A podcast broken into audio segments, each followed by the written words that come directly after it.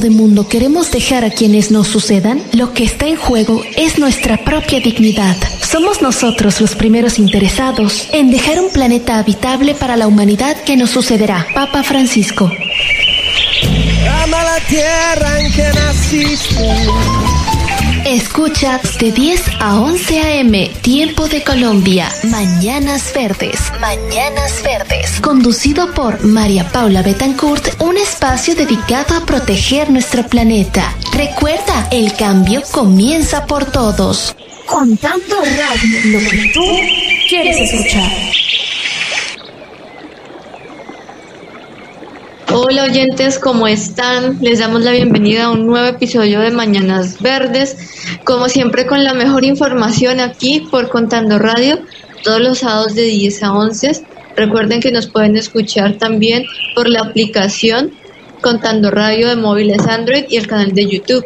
Con el día de hoy estaremos hablando sobre cambio climático, tendremos las noticias ambientales y también tendremos el animal del día, así que bienvenidos todos. No se pierdan esta super transmisión. Por lo pronto, saludamos a Alejandro desde la ciudad de Cali. Buenos días, Alejandro, ¿cómo está? Hola, María, buenos días. Excelente. Como siempre, dispuesto a compartir con ustedes mucha información acerca del medio ambiente y también reiterar la invitación para que nos sigan, para que compartan la transmisión, para que le cuenten a muchas personas que estamos aquí todos los sábados de 10 a 11 de la mañana por Contando Radio. Y también, por supuesto, por las redes, asimismo en Facebook, YouTube como Contando Radio. Y también nos pueden seguir en Mañanas Verdes en Instagram, Mañanas con N, para que nos comenten, para que también nos puedan sugerir temas y estemos más en contacto con todas las temáticas que tratamos aquí en Mañanas Verdes. Claro que sí, Paula, buenos días, ¿cómo estás? Buenos días María Paula, para ti y para todo el equipo de Mañanas Verdes. Eh, recordarle a nuestros oyentes que estamos muy contentos de tenerlos en este programa, tanto para los, los oyentes que son antiguos como para los que se conectan el día de hoy por primera vez. Esperamos que el tema de cambio climático les guste y les apasione igual que a nosotros y que se sientan muy inspirados a hacer cambios en sus vidas. Buenos días Diego, el día de hoy, ¿cómo te encuentras? Saludos, les envío un saludo a todos ustedes, oyentes de Mañanas Verdes y al equipo también.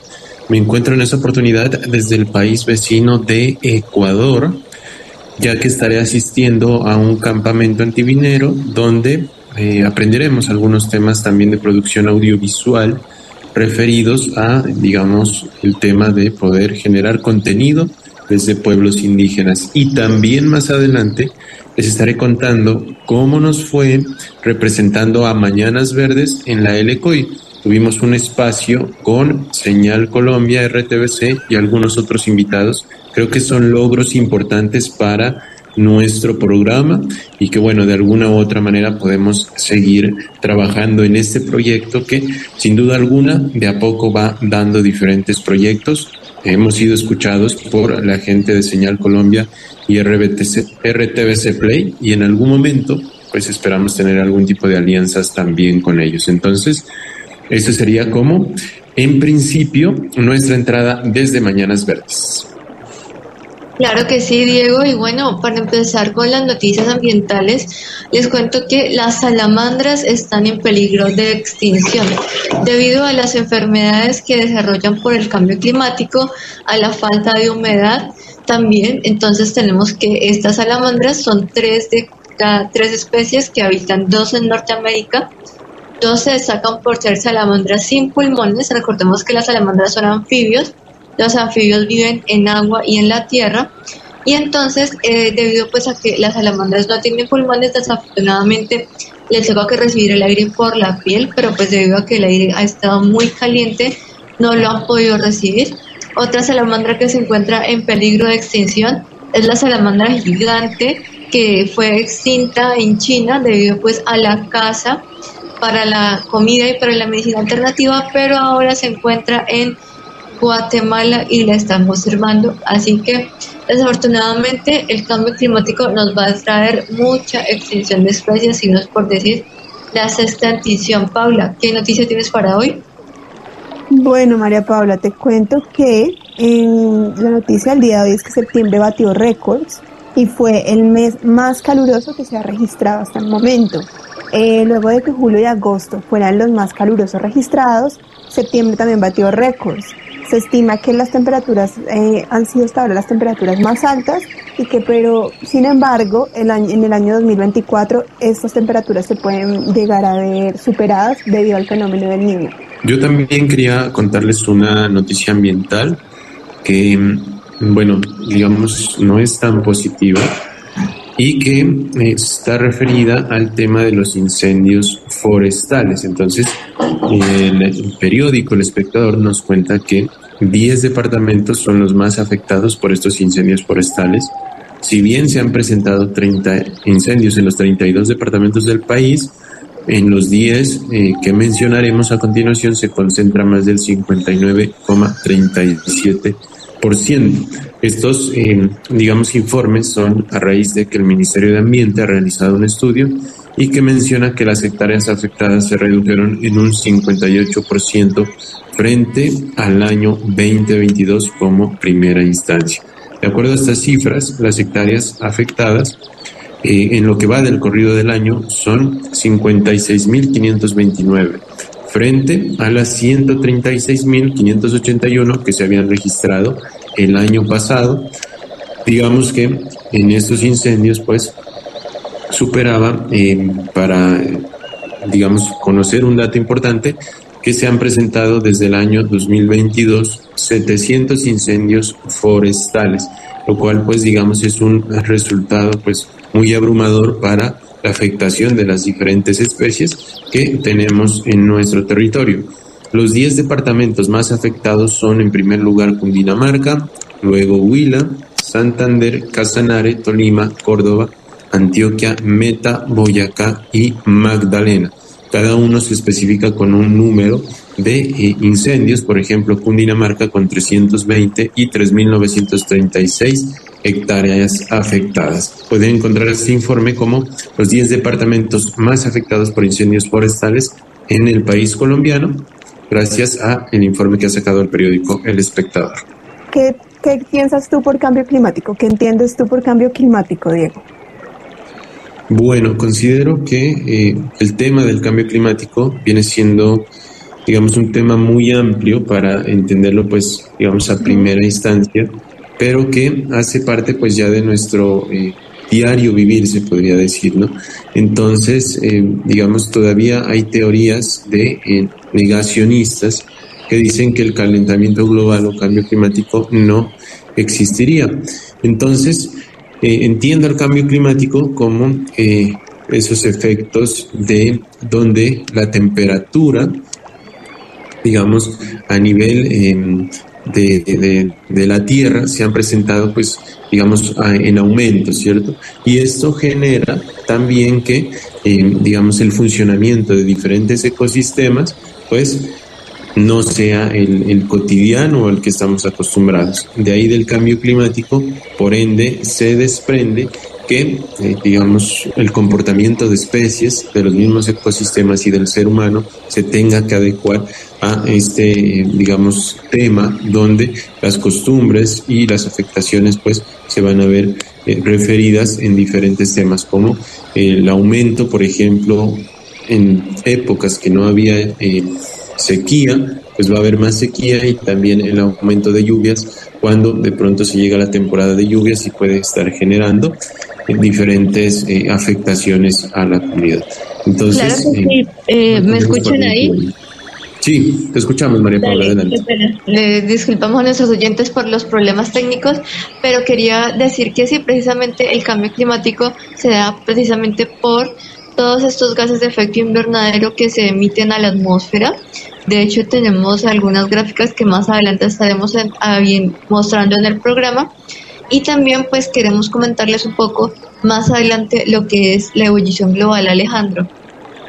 Sí, pues efectivamente estoy de acuerdo con Diego cuando todavía hay personas que atribuyen el calentamiento global a temas de superstición, algo totalmente diferente cuando lo estamos viendo, cuando es evidente que en nuestras ciudades ya las temperaturas son mucho más altas. Y también, justamente ahora que llegó la de los incendios, creo que fue ayer, antier, en esta semana volvimos a evidenciar otro gran incendio eh, por los lados de del Inter, como eh, de la portada al mar, como por ahí se podía divisar, eso fue el lunes, ya me acordé, fue el lunes exactamente, otro gran incendio. Y como ya sabemos, el tema de recuperación es bastante lento. Aparte de que muchas veces los animalitos mueren porque no encuentran escapatoria. Así Entonces el terreno queda árido, seguramente eh, difícilmente se va a poder sembrar en poco tiempo, pero los animalitos que son inofensivos, que no, que no tienen pues eh, la culpa a veces netamente del clima, otras veces de manos criminales que contribuyen a que eso suceda y otras veces también por el mal uso de diferentes elementos que como le hemos también dicho generan el efecto lupa y esto resulta siendo un gran incendio. Así que también aprovechamos para hacer la recomendación.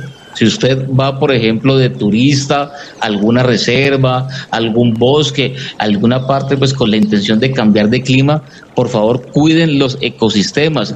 Tengan pendiente que hay unos eh, conductos, hay, hay algo para respetar. Hay un tema de cuidado que se debe tener frente a no arrojar botellas, frente a tener cuidado si se nos rompe de pronto eh, algún vaso, en fin, a no dejar colillas de cigarrillo también, en fin, muchas cosas que puede alterar los ecosistemas y que finalmente, como lo dije ahora, resultan siendo grandes incendios. Claro que sí, Paula. Esta será nuestra temática el día de hoy. En el siguiente bloque le estaremos hablando sobre el histórico que hemos tenido de cambio climático, porque estamos en ebullición global y más adelante estaremos viendo algunas acciones sobre cómo mitigarlo. También estaremos viendo lo que es adaptación y mitigación. Así que ya volvemos, no se despeguen de Mañanas Verdes. Si vas al trabajo o la universidad, utiliza la bicicleta, transporte público o comparte tu carro. De esta manera, ayudarás a disminuir las emisiones de CO2 Recuerda, viajar en grupo es más divertido. Bueno, muy bien, oyentes, continuamos aquí en Mañanas Verdes, como siempre, todos los sábados de 10 a 11 a.m. de la mañana, por Contando Radio. También nos pueden seguir en Mañanas Verdes con N en Instagram, en Spotify. Y bueno, el día de hoy estamos hablando sobre el cambio climático. Así que me gustaría preguntarte, Diego, tú que estuviste en la LECOI, ¿ustedes hablaron sobre lo que es mitigación y adaptación? Sí, se tocaron estos temas y digamos que hace parte también de un eje fundamental de trabajo, digamos, con lo que va a ser ahorita justamente en octubre la RCOI, la Conferencia Regional de las Partes, y que posteriormente se hablará en la COP 28 en Dubái como la conferencia pues de cambio climático a nivel mundial. Son dos temas un poco complejos de entender, cómo el ser humano y la sociedad se está adaptando al cambio climático y digamos las formas de mitigación. Ahí entran estos dos conceptos importantes para, eh, digamos, de alguna manera solventar las necesidades que el ser humano está teniendo ante el cambio climático. Quisiera también preguntarle a Paula cuál es su concepto de pronto del cambio climático que entiende y si también nos puede comentar quizás algo de estos dos temas. Claro que sí, Diego. Bueno, por cambio climático, como tú bien lo mencionabas, es representa como las variaciones que ha tenido la Tierra, pero no son variaciones de las que hablamos en el momento, no son variaciones naturales o por causas netamente medioambientales, sino incidencia de, del humano. Entonces, las mayores causas de cambio climático y por las cuales actualmente nos encontramos con la, eh, la elevación de temperatura del planeta, eh, primero es la quema de combustibles fósiles para la producción tanto de energía eléctrica, eh, la producción de combustibles, transporte y muchas y también industria, netamente, es una de las principales causas. La segunda causa es la deforestación.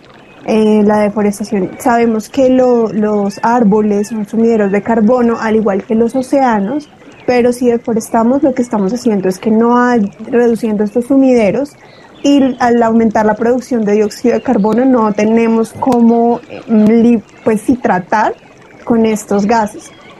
Ahora, también la producción de, químicos, en este caso los clorofluorocarbonados, que lo hemos mencionado en anteriores programas, los clorofluorocarbonados son químicos que deterioran la capa de ozono, también la parte de industria eh, y la parte de residuos. La producción de residuos también genera grandes emisiones junto con agricultura. Recordemos que la agricultura requiere deforestación en algunos casos y también eh, agricultura y ganadería donde los animales de cría de ganado liberan gases, liberan eh, metano, entonces son emisiones de gases de efecto invernadero. Así es. Y Alejandro, ¿qué entiende por adaptación o mitigación? ¿Adaptación o mitigación? Adaptación y mitigación. Pues eh, para mí pueden ser dos conceptos diferentes que se pueden hilar bajo un mismo eh, un mismo proyecto, una misma intención. Sí, adaptación para mí es como, bueno, ya tenemos una situación, es lo que hay, yo me adapto a ella, ¿sí?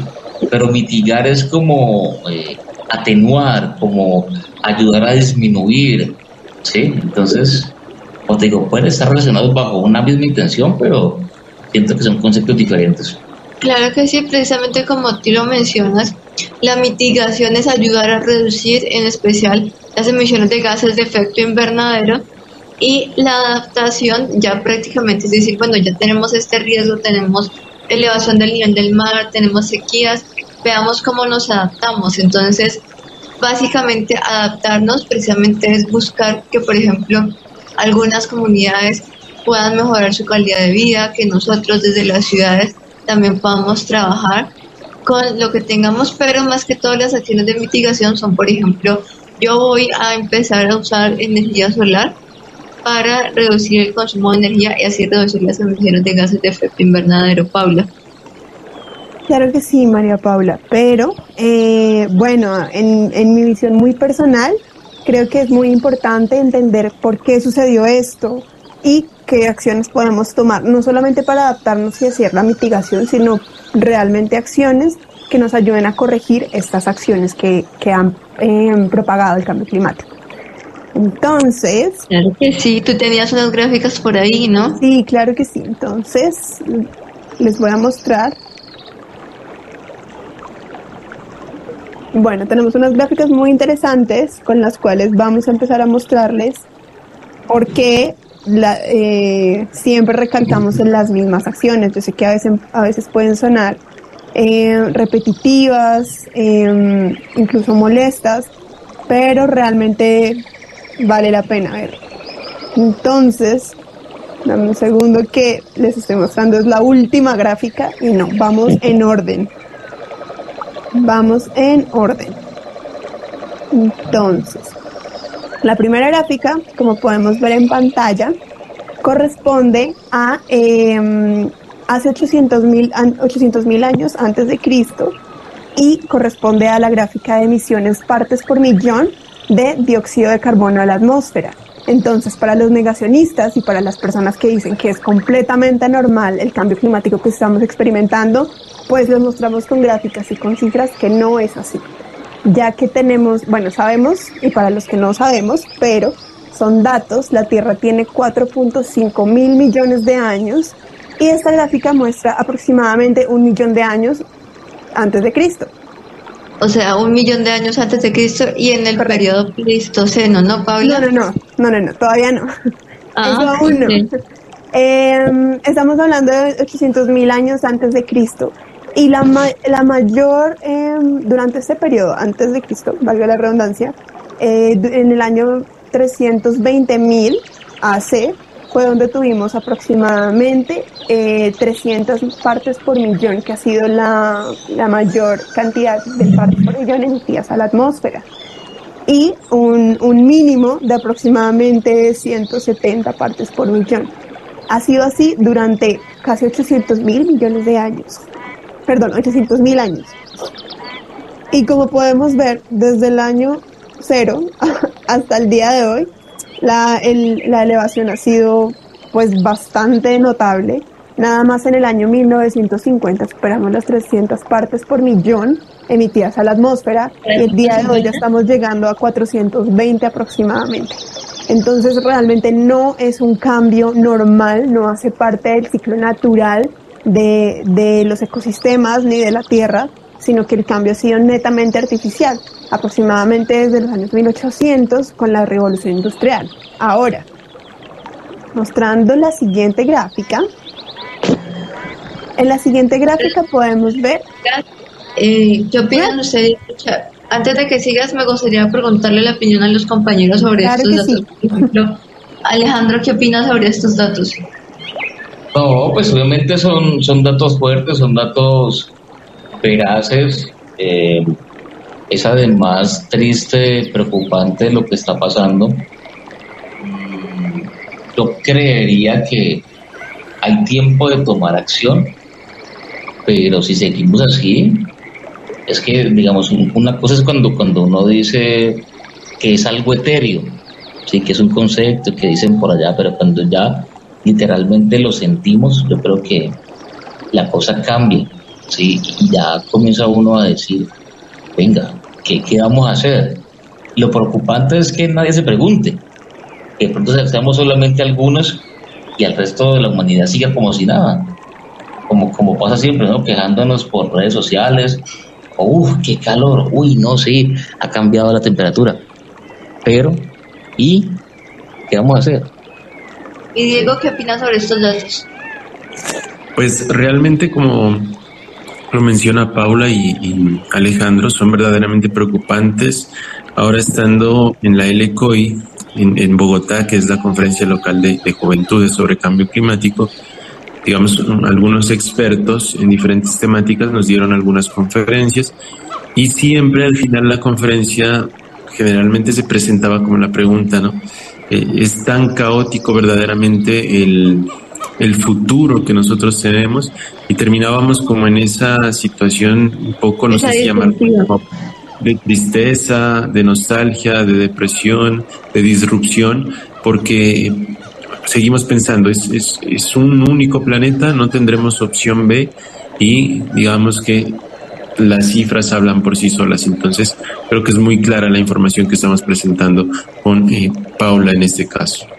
Claro que sí, Paula. Gracias por mostrarnos estas dos gráficas. En el siguiente corte veremos las otras dos.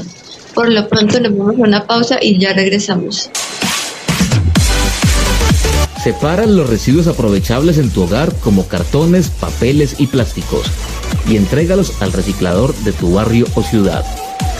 Mañanas Verdes, creando conciencia ambiental.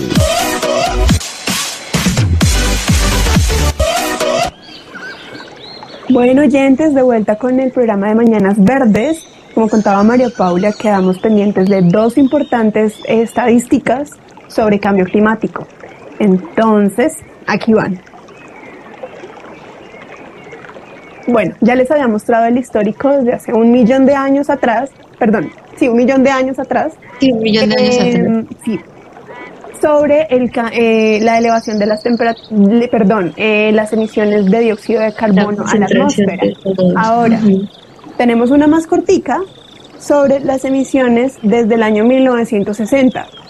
Como podíamos ver en la anterior, como era una gráfica tan amplia, solamente veíamos un millón de años y veíamos que en el cero aumentaba, pero aquí ya lo podemos ver más eh, cercana la fecha.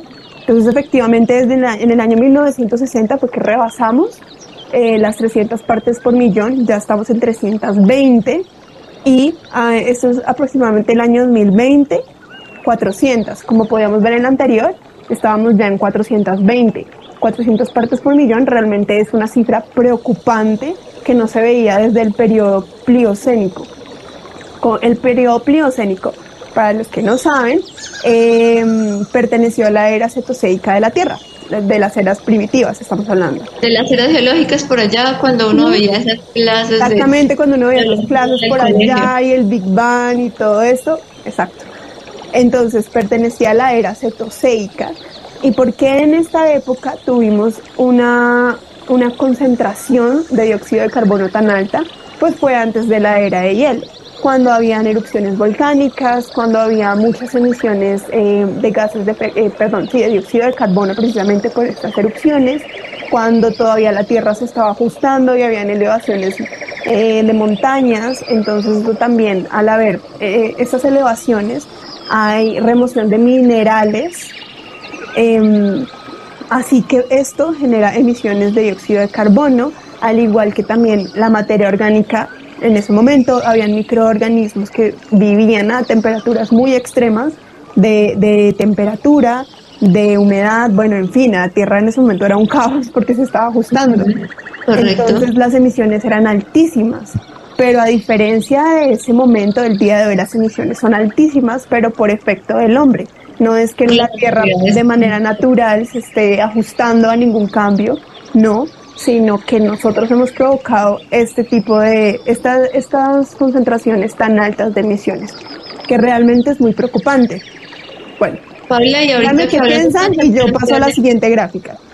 Espérate que les voy a hacer una pregunta a los compañeros, porque decimos que hablamos de las emisiones y decimos, no, es que la industria, es que las grandes industrias contaminan, que el transporte, que la deforestación, y sí, eso es cierto, son seis causas principales que por las cuales se acabamiento en planeta. Pero ¿cuál cree Alejandro que es como la más contaminante de todas? No, yo creo que todas eh, entran a jugar un papel frente a ello. Pero si tuvieras que escoger, ¿cuál dirías como esto es lo que más contamina? Antes de mostrarles la respuesta, me gustaría saber cuál es su opinión. Wow, porque yo yo estoy entre una que nos acaban de nombrar y es lo que hacemos en la casa, porque creo que también desde ahí podemos eh, contaminar. hacemos en la casa? Sí, claro, obvio. Okay. A veces nos da por cocinar en, leña, eh, a veces manejamos productos químicos en la casa, ¿sí? Que que de pronto es lo que no es evidente justamente porque está en la casa. ¿sí? Esos productos que utilizamos igualmente salen. ¿sí? ¿Y, qué, piensa Diego? ¿Cuál es el sector que más contamina? Ah, el, mismo aire que podemos tener aquí en la casa también, también puede ser. El aire acondicionado eh, genera CFCs, claro que sí. Eh, otra cosa, pero como, como lo diría yo, estoy entre lo que podemos hacer en la casa y los carros. El transporte. Sí. Ok carros, buses, todo lo que tiene que ver con... el transporte como a gas, a, gas, a combustible, combustibles fósiles. Sí. Y Diego, ¿qué opina? ¿Cuál cree que es su, su top número dos de las causas de las emisiones? Gracias. Sí, yo pienso que em, pueden ser las industrias productoras de plástico. Digamos, el plástico actualmente es como de los materiales, o quizá el material que se lo usa en prácticamente, diría, el 99% de las cosas y muchas veces es de un solo uso, por, primero, digamos, falta de concientización de las personas y segundo, digamos, también por eh, que así se lo ha diseñado el mismo material. Entonces creo que la producción de plástico en estos momentos de la actualidad es lo que más eh, puede producir estos efectos eh, de contaminación, obviamente utilizados a través de combustibles fósiles. Bueno, Paula, tú eres la de la respuesta final. pues lamento decirles que ni el uno ni el otro. Realmente, em, bueno, esta es la gráfica definida por sector y luego por subsectores. Entonces, energía, efectivamente, sí, pero em, como que los subsectores que ustedes nombraron, ninguno es el que más contamina. El sector que más contamina eh, a, gran escala es energía, con el 73.2% de todas las emisiones del mundo, pero eh, el subsector es energía utilizada en la industria. Entonces, ni transporte ni plástico. La energía que utilizamos para producir es la que más contamina. Exactamente. Entonces, desglosando rápidamente la gráfica, el sector más grande se lo lleva energía, con el 73.2% de las emisiones totales, luego em, agricultura y toda la parte que tiene que ver con el uso de la tierra, con el 18,4% de las emisiones, luego pequeña industria, eh, que es el 5,2% de las emisiones, y finalmente residuos con el 3,2%. Ahora, en energía, el sector energético eh, se encuentra dividido en la energía que se utiliza en pues las, los edificios, en, sí, en edificios básicamente. La casa, sí, yo estaba cerca, sí. Sí, dijiste que era de que los químicos de la casa, entonces no.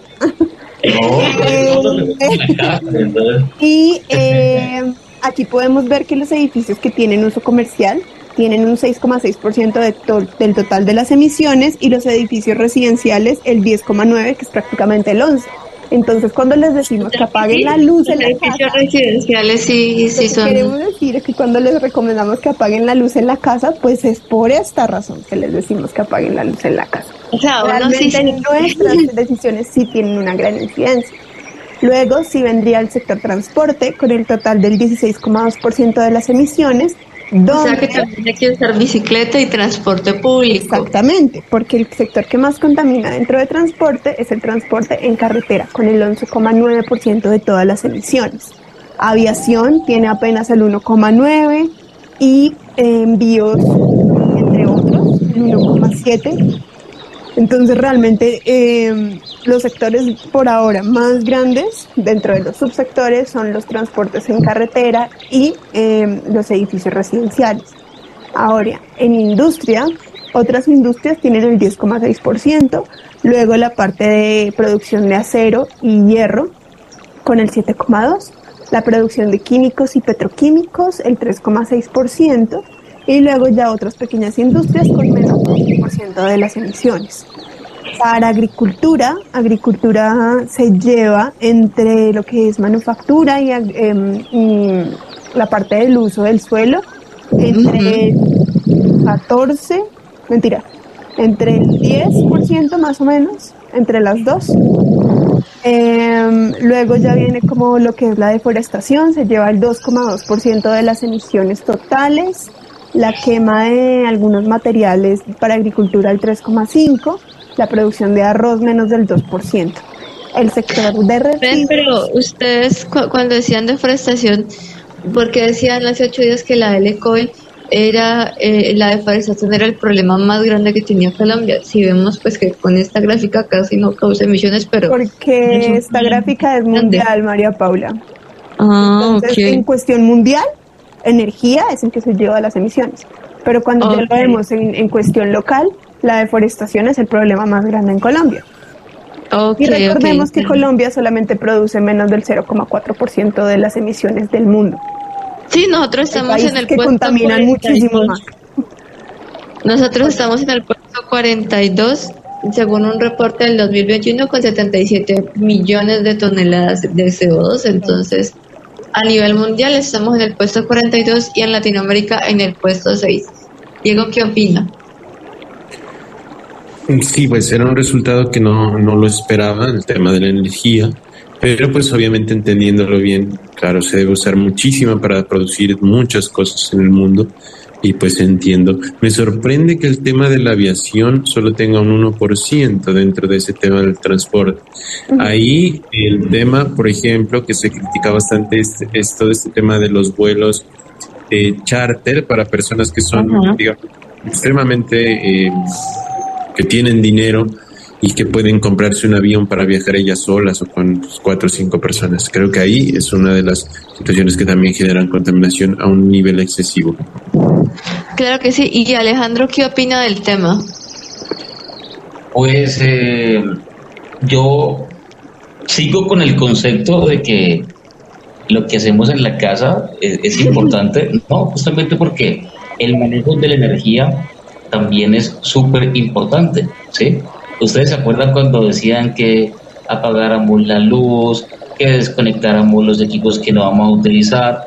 En fin, todo este tipo de cosas eh, se ven reflejadas, obviamente, en el mayor uso ¿sí? de la energía.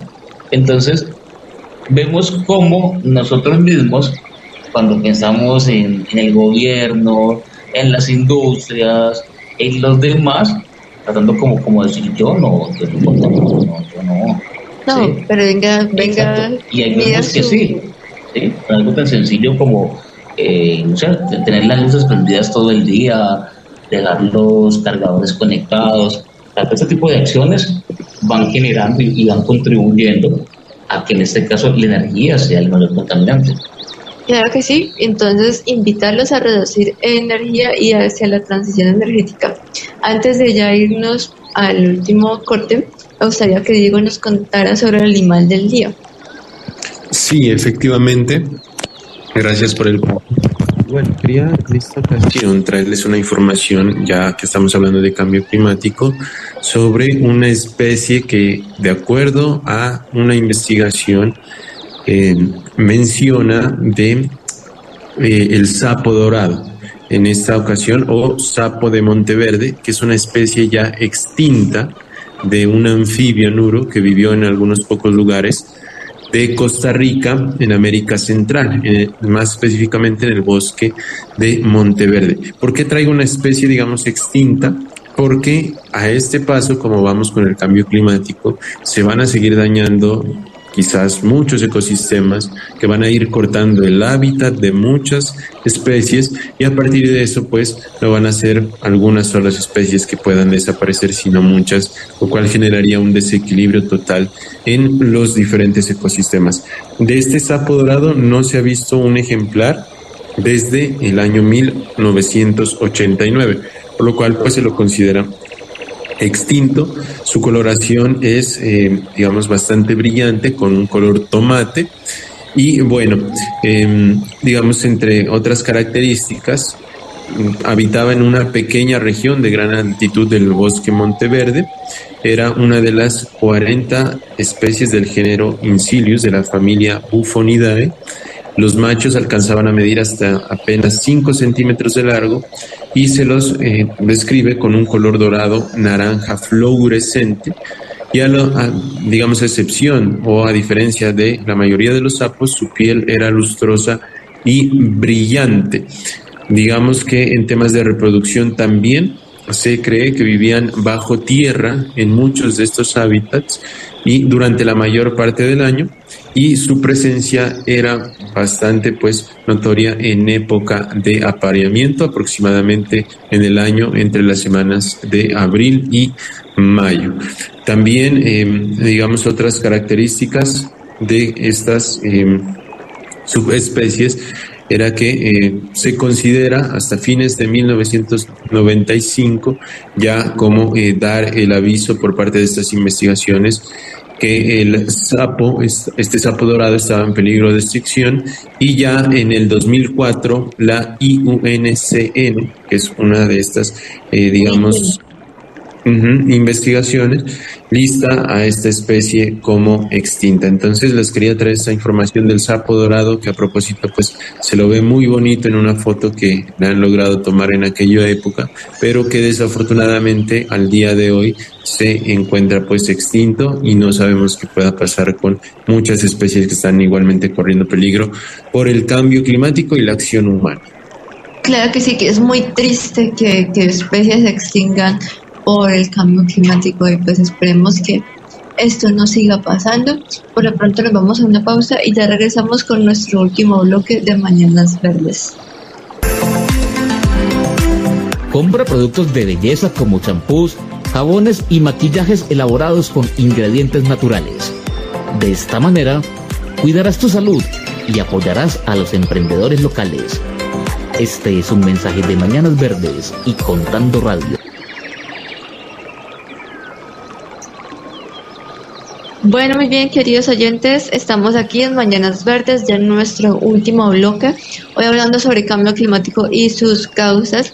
Recuerden que nos pueden escuchar en Spotify, en Mañanas Verdes con N y en Instagram como Mañanas Verdes con N, así que también nos pueden seguir todos los sábados aquí en Contando Radio.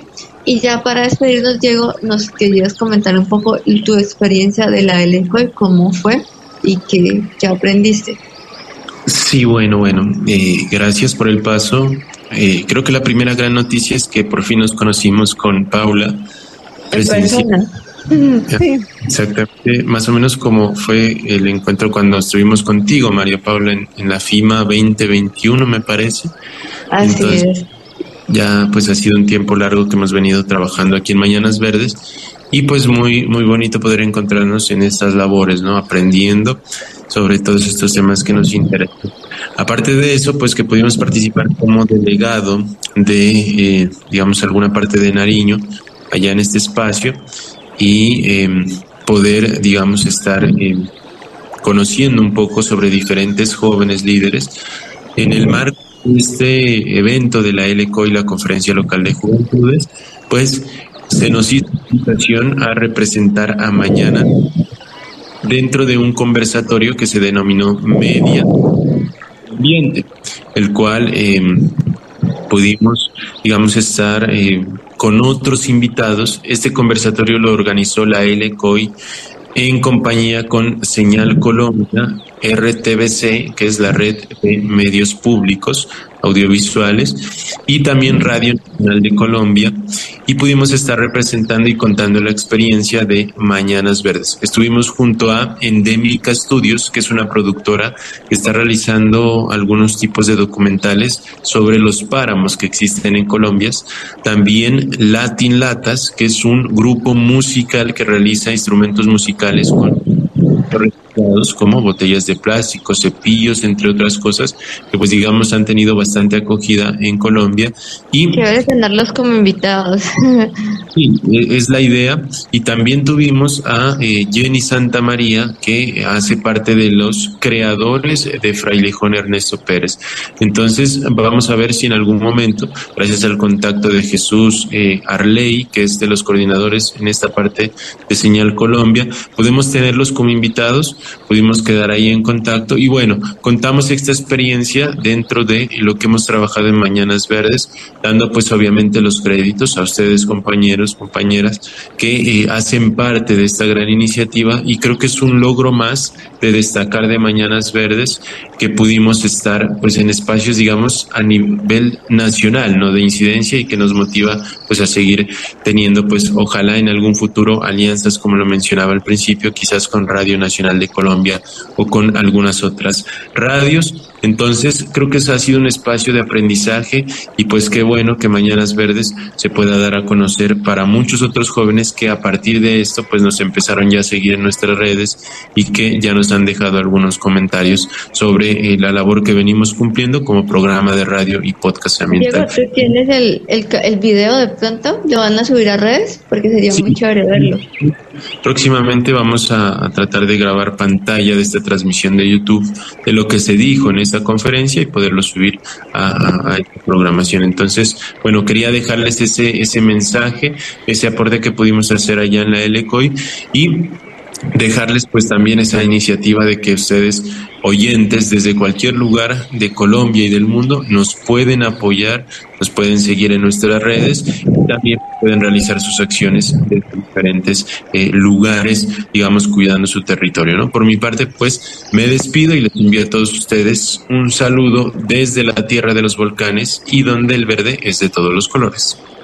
Gracias, Diego. Gracias por esa participación emblemática en Mañanas Verdes. Alejandro, recomendaciones para el día de hoy, para nuestros oyentes. Dos recomendaciones es hacer conciencia de lo que estamos haciendo, de cómo estamos actuando frente al medio ambiente y también de compartir este tipo de iniciativas. Sí, generalmente en las radios comerciales no se habla mucho de estos temas o de pronto se puede hablar pero de forma muy somera o en espacios eh, como muy reducidos. ¿sí? Entonces, aprovechen este tipo de iniciativas, compártanlas, coméntenle a muchas personas que estamos trabajando frente al medio ambiente, generando este podcast llamado Mañanas Verdes, que va todos los sábados de 10 a 11 por Contando Radio. Así que no es más, cuídense mucho y hagamos de este espacio algo mucho más grande. Gracias Alejandro. Paula, recomendaciones para el día de hoy. Sí, em, bueno, mis recomendaciones del día de hoy, como siempre, eh, apelar a los hábitos de consumo, a los hábitos que todos tenemos, luego de ver estas gráficas tan alarmantes en el programa del día de hoy, Em, tener en cuenta que realmente siempre trato de incidir en lo mismo, pero pues es que ya nos dimos cuenta, los pequeños cambios y los pequeños hábitos que hacemos sí tienen una gran incidencia, nuestras acciones sí tienen consecuencias. Entonces invitar a todos nuestros oyentes a que, bueno, primero nos sigan por Mañanas Verdes con N en Instagram, eh, que escuchen el programa, a que le cuenten a otras personas lo que se está haciendo, eh, los pequeños tips que damos a veces, la parte de, utilizar medios de transporte alternativos, el compostaje, reducir la cantidad de residuos que enviamos a los botaderos de cielo abierto, em, entre otras acciones que todos podemos contribuir desde lo cotidiano y desde lo mínimo. Em, informarse. La LECOI, como decía Diego, fue un espacio de, de mucho aprendizaje, de mucha conexión y la oportunidad de ver qué están haciendo otras personas desde lo, desde lo ordinario, desde lo individual, porque realmente lo individual y las pequeñas acciones que tomamos sí tienen una gran incidencia en lo colectivo. Y cuando uno empieza a hacer estos cambios, hay otras personas que se unen, entonces es muy bonito poder también trabajar en comunidad eh, por el hecho de hacer un bien mayor. Claro que sí, mi recomendación es que finalmente nos sigan escuchando todos los sábados de 10 a 11. También pendientes de las redes sociales del DACMA porque en noviembre se va a celebrar un evento que se llama Retos del Pacífico frente al cambio climático. En posteriores programas les daremos más información. De mi parte, decirles gracias oyentes por estar aquí. Les enviamos un abrazo y feliz fin de semana. Chao, chao.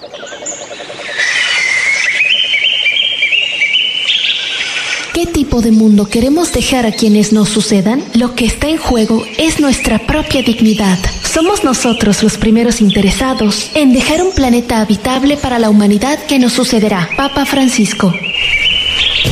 Ama la tierra en que naciste. Escucha de 10 a 11 a.m. Tiempo de Colombia. Mañanas Verdes. Mañanas Verdes. Conducido por María Paula Betancourt, un espacio dedicado a proteger nuestro planeta. Recuerda, el cambio comienza por todos. Contando Radio, lo que tú quieres escuchar.